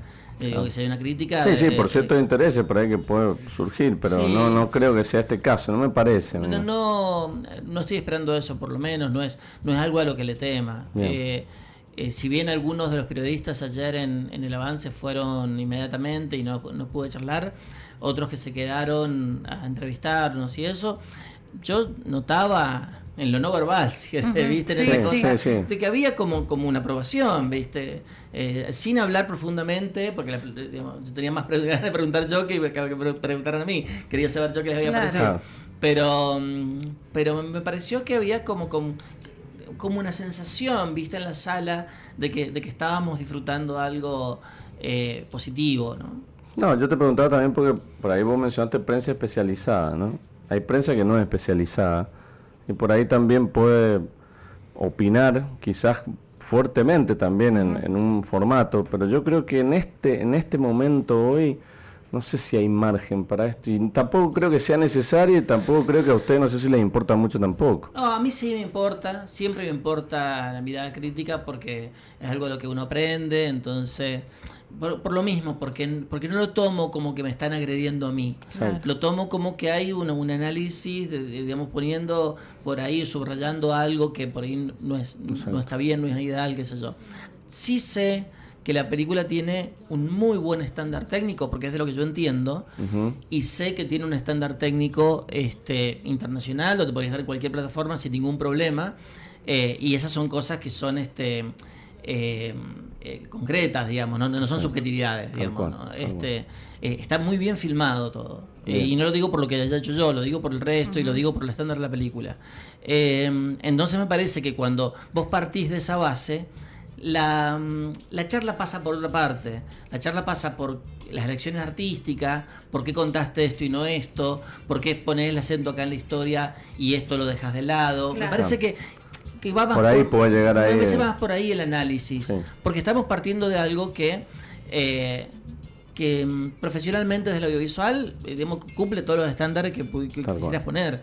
¿no? Sí. Digo, la música está grabada, los músicos increíbles que tenemos en Mendoza, este, hay arreglos de cuerda, nada, está, está- está todo- el estándar es, mu- es, es- es- es alto. Alto. Eh, de hecho, yo no filmo siempre con ese estándar. Yo no filmo siempre con esa, con esa técnica en cuanto a los equipos, con esa cantidad ideal de técnicos detrás Claro. ocupándose de cada área, pudiendo tener un coreógrafo para cada escena, digamos, un lujo, Claro. ¿viste? Sí, y sí. eso se nota, me parece, en, el, en, en la película. Me parece que las críticas eh, van a pasar por otra parte. Es como, viste, no sé, cómo se representó la Virgen de la Carrodilla. Eh, uno va a decir, y, a, a mí me O encantó, le dio y otro poco va a decir, tiempo, sé. Exacto, sí, sí, sí. sí. Está uno, hay o no hay una reina, qué sé yo. Pero pasa por otra parte, me parece. Sí. Y hablando de, de toda la gente que participa en la filmación, eh, ¿es todo el recurso humano de Mendoza? Es todo el recurso humano de Mendoza y, bueno. y es, eh, es tremendo eso. Creo que tiene que ver con que, lo decía más temprano, Sí. la, la escuela de cine ya tiene eh, 30 años para 31 y, y- y con el correr de, las décadas empieza a volcar al medio gente que, bueno, que está dedicada a la- a- al audiovisual y que ya tiene una experiencia muy importante, más las nuevas generaciones. eh, no solo de la escuela de cine, sino de la tupa, el. Luncuyo, de la masa. Digo, empieza a ser un caldo de cultivo. Empieza a pasar también que hay técnicos de Buenos Aires que se instalan en Mendoza. eh, y cuando querés acordar, tenés un- un- un- una masa ahí de, de- de gente con capacidad de hacer cine que hoy en Mendoza es muy importante. Qué bueno. Qué lindo, qué bueno. Bueno, enseguida en el próximo bloque voy a, queremos, vamos a preguntarle a Gaspar cosas más personales. Sí, sí. Eh, vamos a preguntar a ver qué, qué, Eh, qué Luis vino le toma, qué, le gusta comer, que un poquito como para sacarlo, si no ya se va a cansar de, de hablar de esto. Ya, ya ha hablado mucho seguramente Vamos en esta a, semana. vamos a saber su perfil de consumidor. Exactamente, queremos saber qué consume, cómo, cuándo, en qué horario, días de semana, todo. Así que como que se vaya eh, preparando en el, en el corte. Bueno, tenemos más saluditos, después vamos a seguir mandando. De todos modos, estamos anotando todos los que van a participar del sorteo. eh, y, y- y- y que enseguida, antes de las 2 de la tarde, vamos a ver quién se lleva esta botella de Merlot para su casa. Mientras charlamos, mientras vivimos esta previa vendimia con este nuevo formato que nos espera, estamos tomando un vino como lo hacemos todos los días sábados. En este caso, decidimos traer un blend, un corte de Malbec Cabernet Sauvignon 50 y 50 de partida limitada, botella de 1920, ¿m? Eh, que estamos degustando acá de Bodega Staffile, la partida limitada. Y lote de 5.000 unidades, pero que es- este particularmente hacía mucho que no lo probaba. No sé vos, Mari, pero hemos, hemos venido probando Cabernet Franc, hemos venido probando el Cabernet Sauvignon, hasta el Malbec.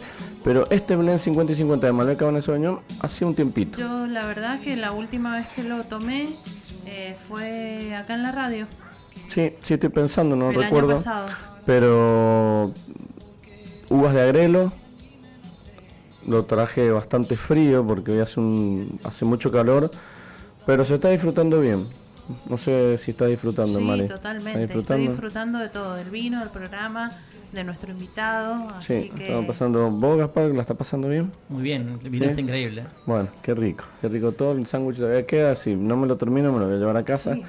Eh, se lo pueden llevar. y ya me lo, me lo voy ¿A con- Héctor le gustó el sanguchito? Se terminó, ¿no? Sí, perfecto, sí. Héctor. Héctor, Eh, deja el plato Sí, vacío. exactamente. Un día lo vamos a hacer pasar acá que nos, que nos cuente un poquito eh, las delicias que prueba. También necesitamos otras voces. Eh, queríamos saber recién con, con Gaspar, que estamos acá charlando de todo lo que tiene que ver con Vendimia, también un poquito sacarlo eh, de, todo esto que venimos hablando y, y meterlo un poco en el punto modo consumidor. Yo preguntaba y decía, bueno, ¿cuándo? Porque cada uno, y lo hemos planteado acá, tiene sus días de tomar vino, por ahí fin de semana, día de semana. ¿Vos ¿tenés algún día que decir, bueno, este día o hay momentos en la tarde, noche, en mediodía que te gusta sentarte a tomar vino? Sí, me gusta sentarme a tomar vino. Eh, suele ser por las noches. Eh, generalmente es por las noches y si hay alguna visita o algún pequeño evento en casa es obligado, pero, mm, pero es algo que, que disfruto mucho y disfruto mucho de ir probando vino mientras cocino. Eh, me gusta mucho cocinar y ese pequeño rito de, de esperar una salsa o lo que sea con una copa al lado es algo que, que disfruto mucho. ¿Aumentaste tu consumo en la pandemia el año pasado? Muchísimo, muchísimo. ¿Ahí cocinabas ya o co- empezaste a cocinar No, más? no, cocinó desde, desde, desde la adolescencia. Bien. Eh, pero sí, también en esto de tener más tiempo, de, mm, de querer seguir curioseando, de encontrar, uy, mirá, no, te, te envían, no sé, tal caja de no sé qué. Y, y bueno, Paula, mi mujer, también eh, le encanta y, y- y como que juntos fuimos buceando nuevas etiquetas y Qué bueno. estaba muy bueno.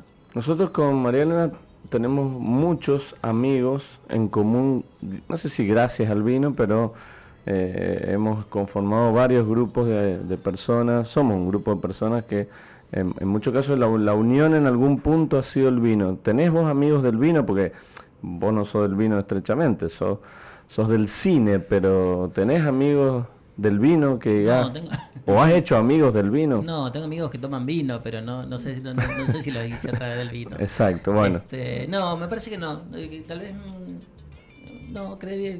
Bueno, pero no. tenés amigos que toman vino, que es importante. Sí, totalmente. Y, y aparte fui aprendiendo gracias también a- al, al trabajo. Eh, eh, hicimos hace, unos, hace un par de años atrás un documental que se llama Las Voces del Vino. Sí, que, que, bueno, que yo hice el guion y después hice todas las entrevistas de, a, a todo el, el universo vitivinícola de eh, Salta a Río Negro. Eh, y mm, aprendí mucho porque, porque, bueno, preguntando uno aprende. Y, y- y fue una oportunidad muy linda de viajar indagando sobre, bueno, cómo, cómo experimentan el vino cada, cada uno de sus hacedores, pero desde sommelier hasta gente que, que trabaja en la finca, eh, no sé, un arco muy grande en el, en el mundo del vino. Y, y eso hizo que, que- que quisiera indagar más también, ¿no? Exactamente. Eso, eso te fue metiendo.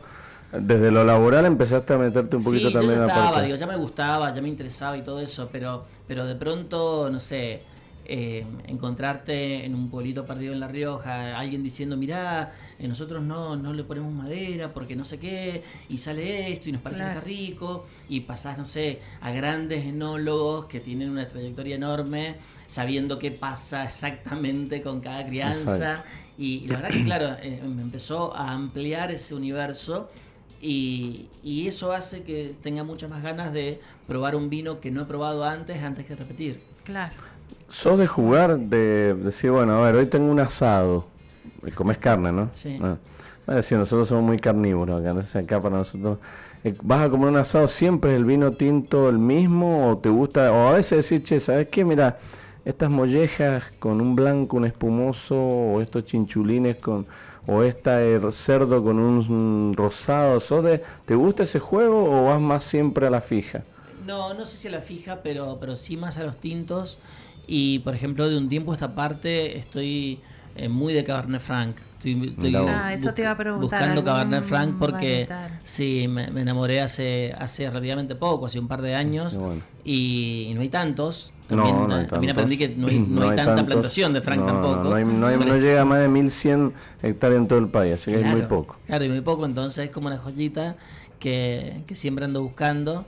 Y después me pasó que, que con esto, con un asado que traen amigos y esto, eh, encontrarme con etiquetas que no eran caras, diciendo, apa, Ujú. ¿no? Porque eh, esta, esta cosa de, de consumidor Sí. este inexperto de vino hace que vos creas que las que están arriba en la góndola son buenísimas Sí. y las de abajo no tanto. Y después eh, hay paladares que les gustan más los vinos más jóvenes, que, que simplemente les gustan más y tienen esa suerte porque son más Sí, tal baratos. cual. Este, y, y que no le gustan tanto los vinos con más peso y qué sé yo.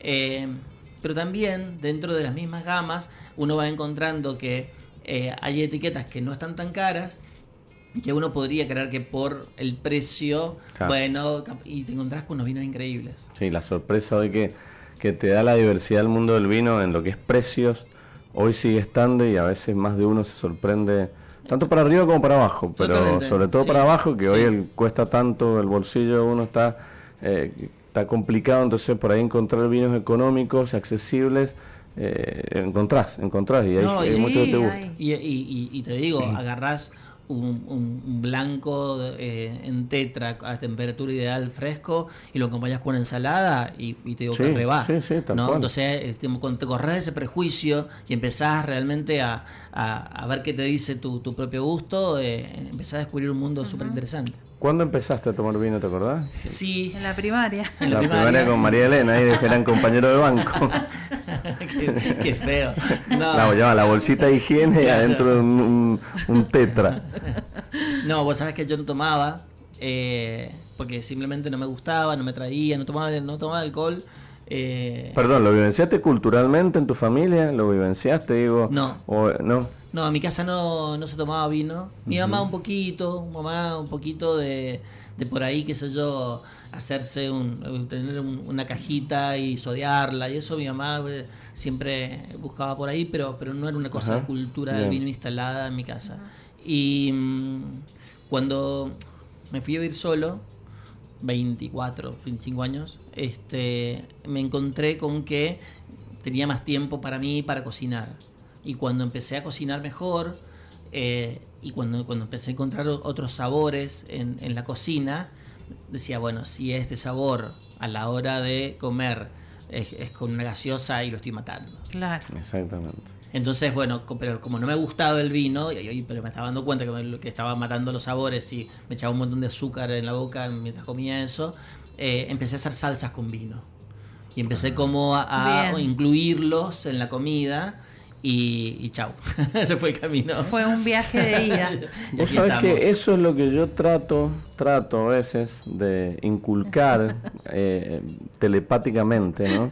Cuando voy a restaurantes o voy a lugares donde hay una gastronomía específica, temática, muy particular, eh, donde uno piensa que la gente va a ese lugar a, a disfrutar de esa gastronomía y lo hacen Ay, con, sí. con gaseosas cola. Y Te vos decís, ay, por favor. Te decís, duelen los ojos. entonces, vos- Nosotros, claro, el- eh, el- como dice Gaspar, el- ¿por, por qué no, no, no, no aplicar ese chip de darse cuenta de que si vos vas a una comida de esas temáticas, porque si no, si te vas a comer una, una pizza o te vas a comer un lomo, bueno, Si no tomás mucho, no hace falta pedir una botella, podés pedir una copa de vino. Totalmente.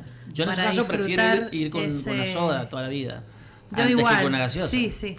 pero claro, obviamente, porque como decís vos, el azúcar, esas gaseosas te matan lo que estás comiendo, por lo tanto, por eso te hubieras quedado en tu casa, te comer un, Yo- un bife con puré. Yo, no sé, a mí esas cosas sí, me... Yo cuando también digo, por siempre digo, favor. cuando voy a comer a algún restaurante, siempre miro qué está tomando la gente.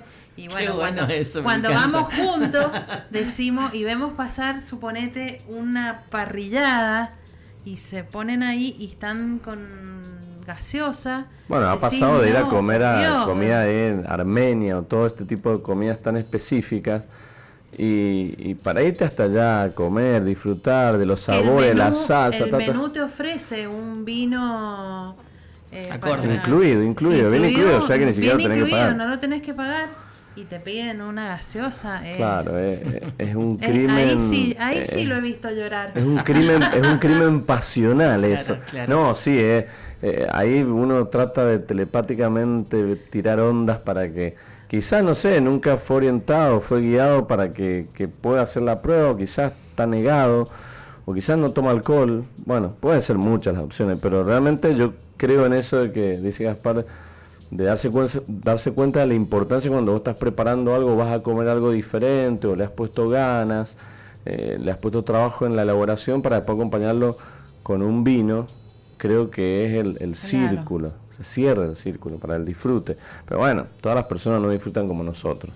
Nosotros Seguro. somos medio enfermos por Pero- ahí, vamos no, viendo pero, esas pero cosas. sí es cierto que, que si uno se está muy acostumbrado a, a- a tapar sabores, es difícil eso. Tal cual. Porque probablemente eh, si uno está acostumbrado a, no sé, a consumir muchísimo azúcar, eh, e- e- esos, eh, esos detalles esa variedad que, que, puede tener ese plato, capaz que no lo estás sintiendo.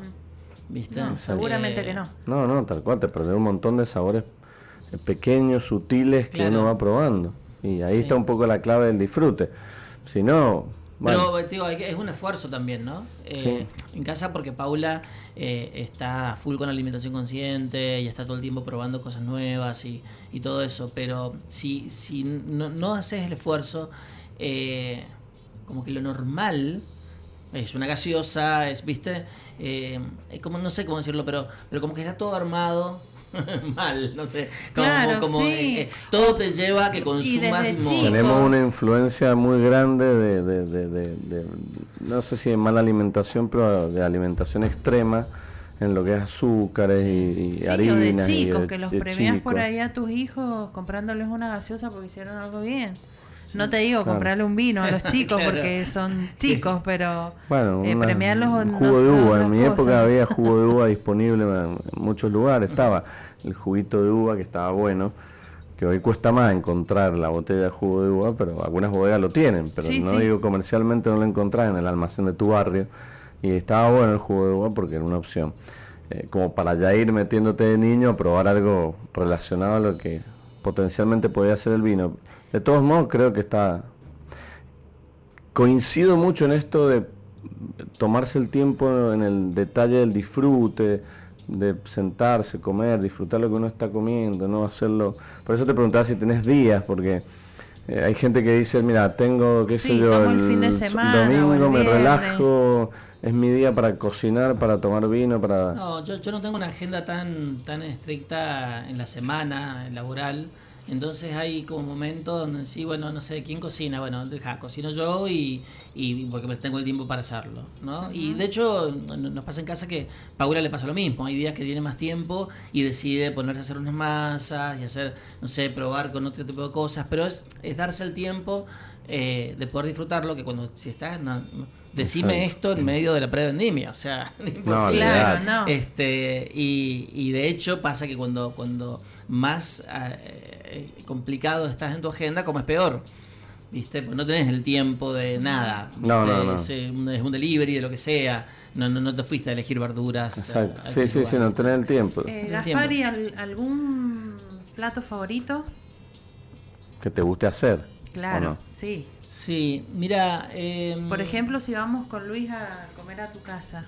¿Y con qué nos vas a sorprender? Bueno, eh, hoy vamos a comer, no, el, hay una, un, como un pan de, un pan de carne que, que, me gusta hacer, que, que, lleva como, como muchas cosas para hidratarlo, que tiene que ver desde manzana verde, eh, no sé, eh, va, con, un poquito de acelga, con, con, zanahoria, con, un, montón de cosas, eh, con, pan rallado también. Entonces, bueno, después encima va con queso y, un poco la, cosa es que eh, sea como, como para decirlo de manera animal, como una mega hamburguesa, que no lo es, pero, Este, pero pero que no pierda el, ese jugo, esa hidratación en el...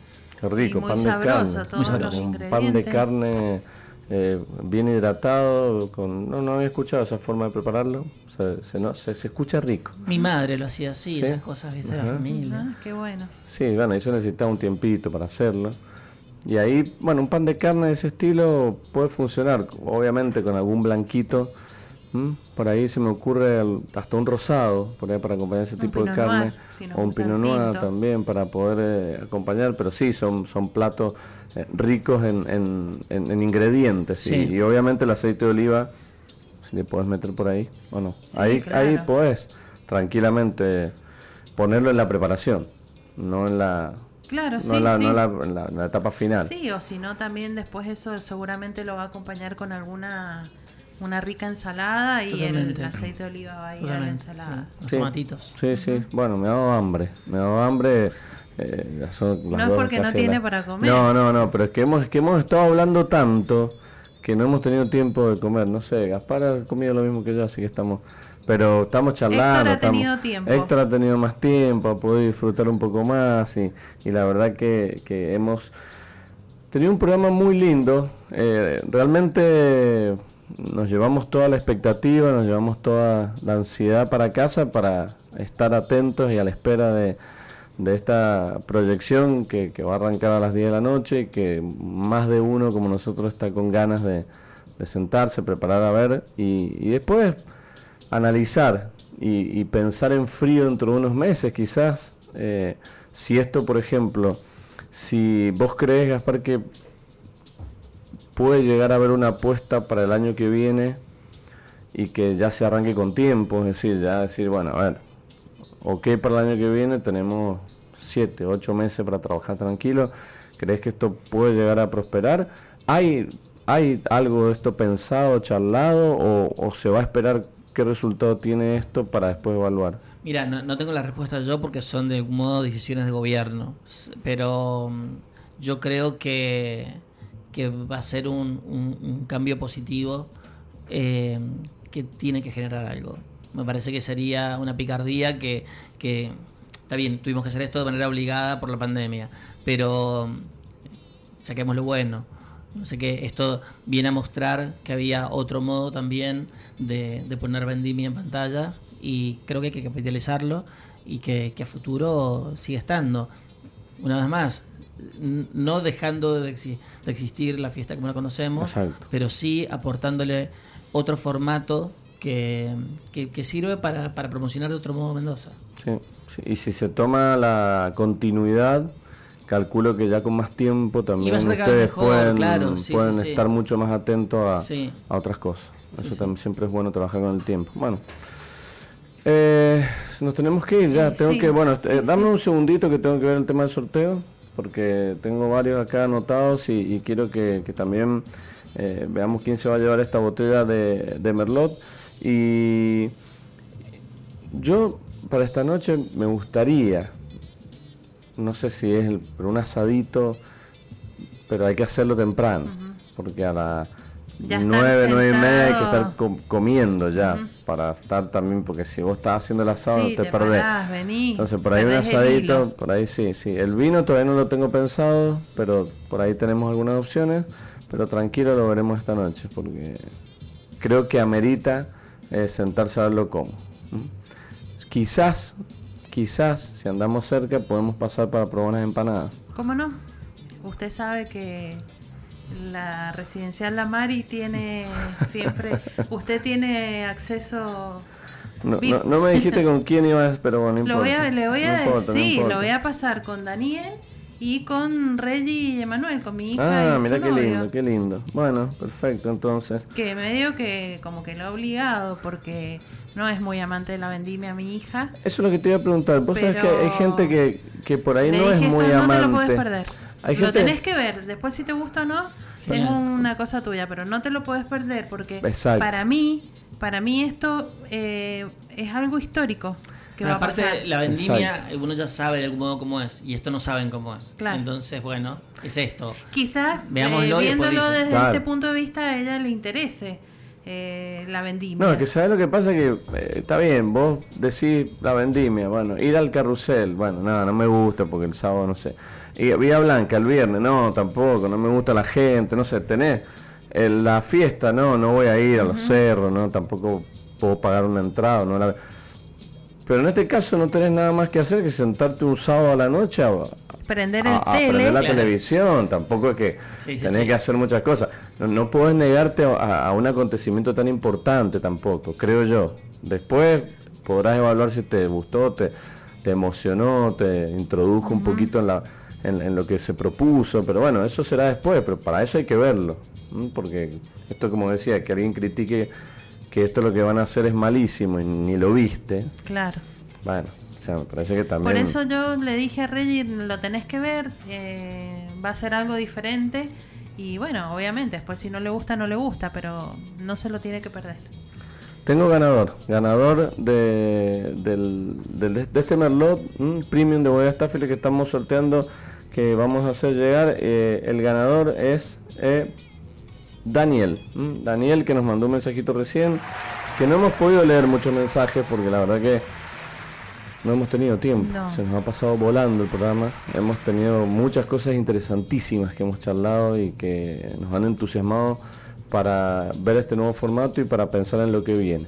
creo que también es importante. Lo, lo, dijimos, lo volvemos a repetir.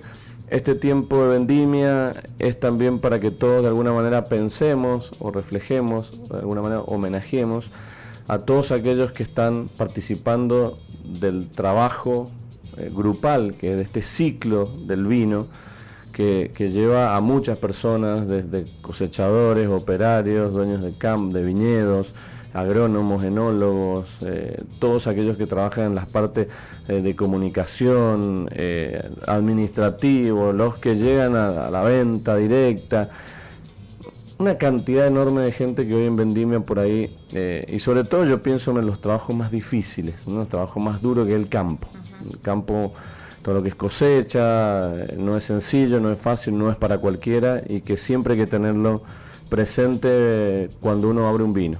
Y sobre todo lo, decimos siempre, cuando uno critica un vino despectivamente hablando tan fácilmente cuando no entiende todo lo que eso conlleva. Así es, y, me quedo con, algo que dijo Gaspar recién y que creo que, es lo jugoso de, de, esta película que vamos a ver, es la historia de cada una de esas personas que por ahí en, el anfiteatro no lo podemos palpar y no podemos seguir un hilo conductor de, la vivencia de la persona. Exacto, bien. Bueno, Gaspar, muchísimas gracias por habernos acompañado, la verdad hemos pasado muy, muy bien. ¿Alguna recomendación para esta noche para verla? Sillón, volumen alto, apagar las luces. Volumen alto. volumen alto. tiene una música increíble. Yo estoy fascinado con el trabajo de Daniel Martín y de todo su equipo, eh, porque realmente eh, nada, esa, esa música de película que te emociona, ese tipo de cosas. Así que sí, pongan, si tienen buen sistema de sonido, actívenlo porque vale la pena. buena, buena recomendación. Muchísimas gracias, Gaspar, por, eh, por haber estado acá, por haberte hecho el tiempo. Sabemos que un sábado en esta época es muy muy difícil, pero... Sí, más para él que eh, protagonista. Esperamos que, te hayas podido relajar, la hayas pasado lindo y todos los éxitos eh, para lo que viene de acá en más. Muchísimas gracias, ha sido un placer realmente, riquísimo el vino, riquísimo el sándwich, así que nada, muchas gracias. Bueno, muchísimas gracias. Gaspar Gómez, un lujo la visita de hoy que ya nos ha puesto en, en plano y ya no tenemos excusa para esta noche estar disfrutando de lo que se viene. Gracias Héctor del otro lado por la operación. Mari, muchísimas gracias nuevamente por haber estado acá acompañándonos como todos los días sábados. Gracias por el sándwich vendimial eh, de milanesa a la ove. Eh, y bueno, a disfrutar, a disfrutar esta noche. A disfrutar esta noche la película, a todos los que nos están escuchando. Y bueno, gracias Gaspar, realmente para mí es un placer enorme que hoy nos hayas acompañado, que te hayas hecho el tiempo, dos horas es mucho en un día tan importante para él. Así que te deseo el mayor de los éxitos, soy una fan tuya, lo sabes, me encanta todo lo que haces y bueno, creo que esto también eh, te va a posicionar, ya estás muy posicionado en el cine argentino, por su película Rod Julie, pero creo que, esto también te va a hacer que los mendocinos eh, valoremos tu trabajo. muchísimas gracias, eh, muy feliz de todo, de estar acá y de, poder filmar y de poder filmar para Vendimia, así que muy agradecido. Qué talentos, muchos talentos aquí, ¿eh? muchos talentos. Muchas gracias a todos los que nos han escrito, han participado, nos han mandado mensajitos. Mi nombre es Luis Mantellini. Recuerden que no hay vinos mejores ni peores, sino que hay vinos que te gustan más o que te gustan menos, porque sobre gustos no hay nada escrito. Chau, chau.